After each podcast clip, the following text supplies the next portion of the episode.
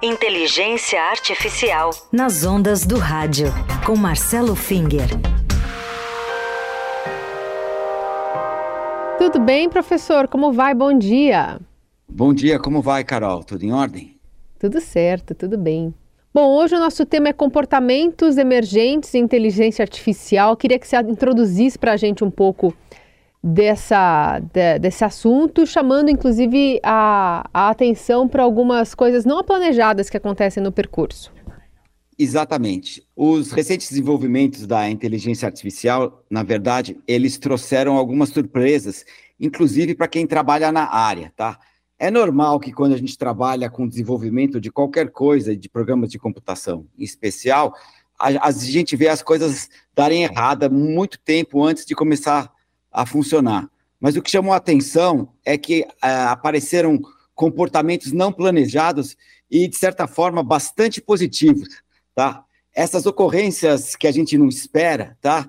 Uh, são chamadas de comportamento emergente. De alguma forma, o, o programa se uh, organizou e fez aparecer uma série de comportamentos, tá? Eu vou dar um, alguns exemplos que já ocorriam na área há 10 anos, tá? Mesmo antes desses grandes modelos gerativos uh, aparecerem, a gente já conseguia fazer uh, determinadas comparações e apresentar eles para o modelo. Então, com modelos muito mais simples do que a gente tem hoje em dia, a gente formulava uma comparação. Sei lá, a Itália está para Roma, assim como o Japão está para. E o modelo conseguia completar isso dizendo Tóquio. Ou seja, a, o modelo mostrava ter não apenas um conhecimento de geografia, porque ele sabia relacionar o país com a sua capital, mas entender a fala a ponto de é, processar esse tipo de coisa, tá? É, outros comportamentos emergentes foi que a gente treinava os modelos com textos em geral e aparentemente eles sabiam fazer conta. Você dava uma, uma conta de soma com alguns dígitos e ele sabia fazer conta, se bem que ninguém nunca ensinou o modelo qual é o método para fazer uma soma com vários dígitos. Hum. E esse era um caso interessante, que se você treinava os modelos com pouquinhos dados, ele não conseguia fazer nada. Aí você aumentava a capacidade de textos, sem ter textos de matemática lá no meio, nada disso, ele de alguma forma emergia o comportamento de conseguir fazer somas. Então a gente, só olhando para os textos, a gente não conseguia prever é, que o modelo é capaz de fazer uma soma de muitos, uh, com muitos dígitos, tá? Mas como e é que esse. Perdão, mas como é que esse negócio de alguma forma, como de alguma forma acontece essa, é, essa, esse aprendizado aí da inteligência artificial? É, como eu falei nos programas anteriores, esse, é, os nossos treinamentos eles são meio opacos. A gente deixa a máquina aprender. Hum. Então, na verdade, é a combinação das coisas que estão lá dentro fazem emergir comportamentos. Uma coisa que era considerado um comportamento emergente era o fato que, quando apareceu o chat GPT, ele foi anunciado como treinado em inglês. Uhum. E as pessoas começaram a fazer perguntas em português e ele respondia em português. Então, esse é um comportamento emergente. Como é que algo que foi treinado com textos em inglês tinha um comportamento de saber falar português? É, até hoje é assim. Uh, e isso aqui hoje eu não sei se é mais considerado emergente, isso aqui já foi explicado. Mas eu queria dizer que esses comportamentos emergentes, eles não ocorrem só na inteligência artificial, eles ocorrem o tempo todo na natureza. Então, o, o, o, exemplo clássico aqui de comportamento emergente é o comportamento de manada ou de enxame de insetos. Você pega uma abelha, você olha para ela e fala, ué, é só uma abelha. Mas uma coleção de milhares e milhares de abelhas, elas se comportam faz uma revoada em nuvem, tem uma nuvem que é um enxame que vai é, voando por aí de forma coordenada. Só de olhar para uma abelha, você não consegue imaginar que ela vai conseguir se coordenar com diversas outras e voar numa direção, fazer aquele balé andando. Então, e a gente não sabe, é, é muito difícil detectar o que é que faz as abelhas se coordenarem. Será que tem alguém que manda lá? Você tem um um, assim, centenas de milhares de, de, de insetos, você não dá para ver que tem alguém mandando. Como é que uma se comunica com a outra? Será que é visualmente? Será que é por vibração? Será que ela tem um sensor hum. especial? Então, esses comportamentos emergentes ocorrem na natureza. Outro caso é, são os cardumes de peixe, que eles fazem aquele balé super complicado e ficam andando em volta de si, na verdade aquilo é uma forma de proteção, é um comportamento muito inteligente, você olha para um peixe, ele parece um animal meio besta, mas em conjunto, sabe, é, é ele é, funciona, tem uma inteligência fantástica que evoluiu para aqueles cardumes. E o pessoal começou a procurar esse tipo de comportamento na inteligência artificial. Hum. Só para explicar, o caso do, do, dos textos em português, quando ele foi treinado em inglês, na verdade, isso é, é uma decorrência de um erro, tá? Uh, porque quando, a, quando os programas eram treinados em inglês, para selecionar os textos em inglês, é, tinha um, um, programa que selecionava, uh, é, fazia uma classificação. O texto está em inglês, vai ser treinado. Não está em inglês, fora, tá? Uhum. Só que esse programa erra de 2 a 3%.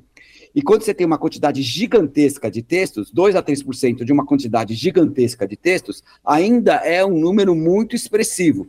E uma porcentagem desses textos que não estão em inglês estão em português. Então, na verdade, o programa foi treinado sim em português, apesar de quem treinou não saber. Então, não é um comportamento tão emergente assim, é, uma, é um comportamento emergente que, que, que surge da, da, da, falta de controle ou do tipo de erro que a gente tem no processo de selecionar os textos.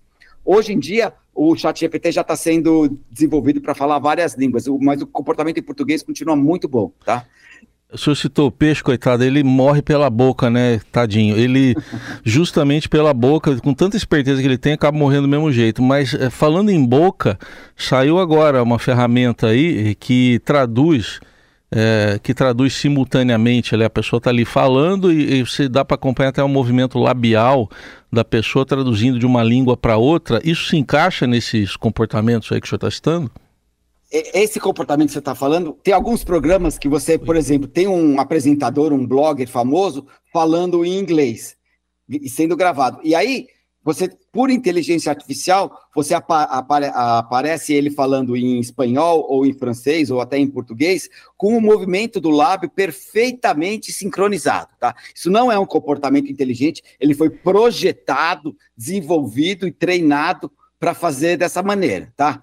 Mas é uma coisa, é, é, é uma uma capacidade extremamente chocante, que ele está coordenando geração de vídeo com geração de áudio, sincronizando os dois e fazendo uma modificação numa imagem é, é, inicial. Tem alguns sites, uh, um chamado HeyGen, H-E-Y-G-E-N, tá? Uh, que faz isso e convido os, os ouvintes a darem uma olhada, mas o, o, esse é um comportamento que, por exemplo, é uma das motivações da greve dos atores de Hollywood. Tá? Eles estão preocupados com este tipo de tecnologia que já no momento já permite a imagem dele ser filmada uma vez e ser reproduzida diversas outras vezes em diversas outras línguas, inclusive com a própria voz do ator. Hoje em dia, quando a gente tem um filme dublado na televisão, é a voz de um ator brasileiro que está fazendo a dublagem. Já com essa tecnologia, você tem a, a voz do ator original que vai, quando ela é dublada para o português, é, permanece a, a, as características da voz original, algumas delas, tá? A ponto de, de enganar muito bem, e falando em português. Isso a gente não tem. E os atores estão achando que quando isso acontecer, eles querem ter o direito de receber novamente. É como se eles for, interpretassem novamente o texto numa outra língua, tá? Hoje em dia, se, se nenhum acordo for é, atingido, você escaneia ou filma a imagem do ator uma vez, você pode sair fazendo filmes aí com a imagem dele, sem que ele receba por isso. Então, uma das dos itens da briga dos atores com uh, os estudos de Hollywood é pelo emprego de inteligência artificial em transformações como essas. Então, a inteligência artificial já, já está causando repercussão em muitas áreas uh, da nossa vida. Então, ela não é uma coisa mais esse, no futuro, não sei o que, no futuro nada. Já está ocorrendo hoje. Já Sim. tem uma greve de vários meses que até agora não foi para lugar nenhum. Vamos ver como é que ela vai ser resolvida. É, essa ferramenta que o professor estava né, tá se referindo, essa Reigen aí, ela é incrível. A gente até separou um vídeo, porque ela traduz o vídeo com uma qualidade muito boa enquanto mantém a voz original da pessoa e adapta o movimento dos lábios para o novo idioma. Então, isso acontece simultaneamente. Enquanto eu estou falando, por exemplo, português aqui, se o nosso ouvinte tivesse esse aplicativo é, e me visse do outro lado falando em português e ele falasse francês, ele ouviria eu pronunciando um belíssimo francês do outro lado. Houve um trechinho de um vídeo que a empresa divulgou. Be in some wild new world as a new character, but also speaking in different language like Spanish or something. So, just want to test that out and see how it works.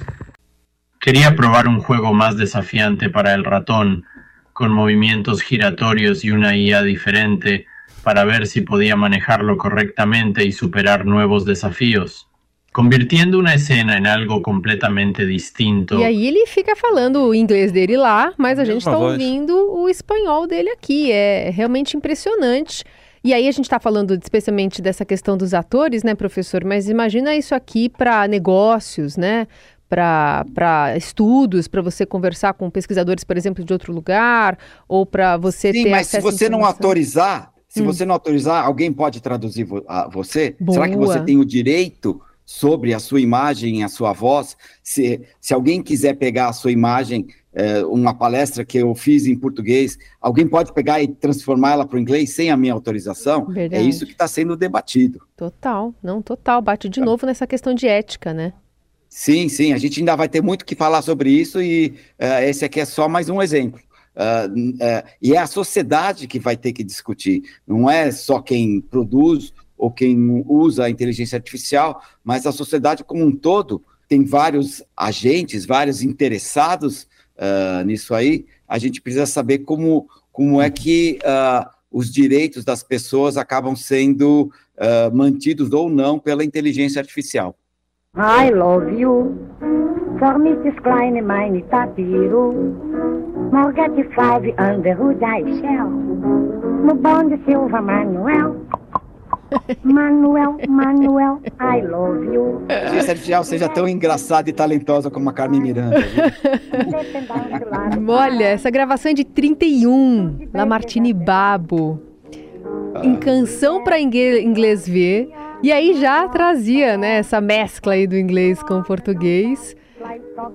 Vamos ver um trechinho. Não, mas o, o, fato do inglês ser quebrado Exato. e ela saber falar inglês é, é, engraçado, é Exato. Abacaxi, whisky, off, chuchu. Acho que foi feita essa noite, essa música, né? Noite passada. Abacaxi, whisky, off, chuchu. É muito bom. Muito bom, muito bom. Finger, obrigada mais uma vez pela aula de hoje. Lembrando que os nossos ouvintes podem mandar aqui mensagens para o professor, aqui pelo 994811777, mandando perguntas, dúvidas, e a gente vai tratando dessa inteligência artificial, desbravando esse lugar aqui com o professor, privilégio nosso. Obrigada, até sexta-feira que vem. De nada, até sexta-feira que vem. Um abraço para você e para os ouvintes. Eu nunca fui Paulo Cris. Meu nome é Lescan de Cláudio. join philippe canals, Lighter and the power company will in